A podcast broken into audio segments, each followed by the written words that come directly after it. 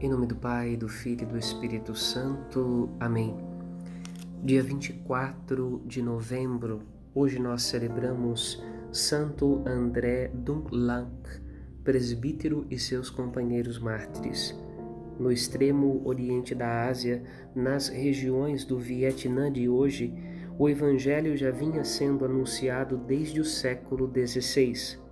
Entre os evangelizadores, são contados os frades da Ordem de São Domingos, naturais da Espanha e membros da Sociedade das Missões Estrangeiras de Paris, que obtiveram abundantes frutos, contudo, nos séculos 17, 18 e 19, mais precisamente de 1625 a 1886, excetuados breves períodos de paz, os governantes dessas regiões tudo fizeram para despertar o ódio contra a religião cristã e os discípulos de Cristo.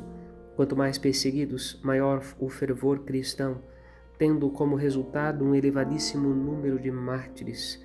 O Papa João Paulo II, no dia 19 de junho de 1988, inscreveu 117 deles no rol dos santos mártires.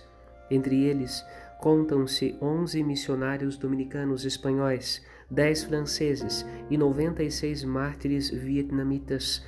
Oito são bispos, 50 sacerdotes e 59 leigos, de diversas idades e condições sociais, na maioria pais e mães de família e alguns catequistas, seminaristas ou militares.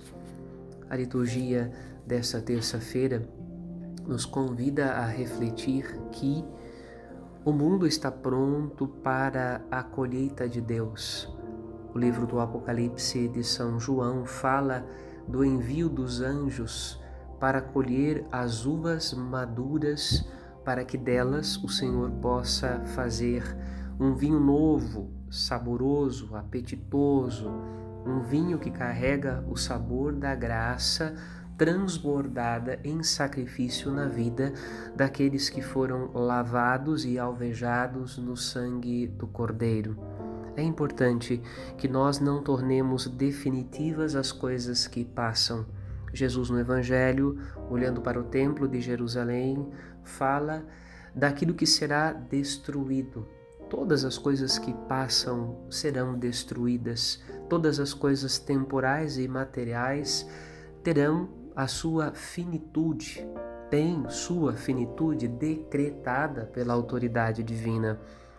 O que permanece é o eterno, o que permanece é o divino, o que permanece é o sabor da graça e o, odor da santidade que transborda da vida dos santos, colhidos pela graça de Deus para a vida eterna, para o reino dos céus.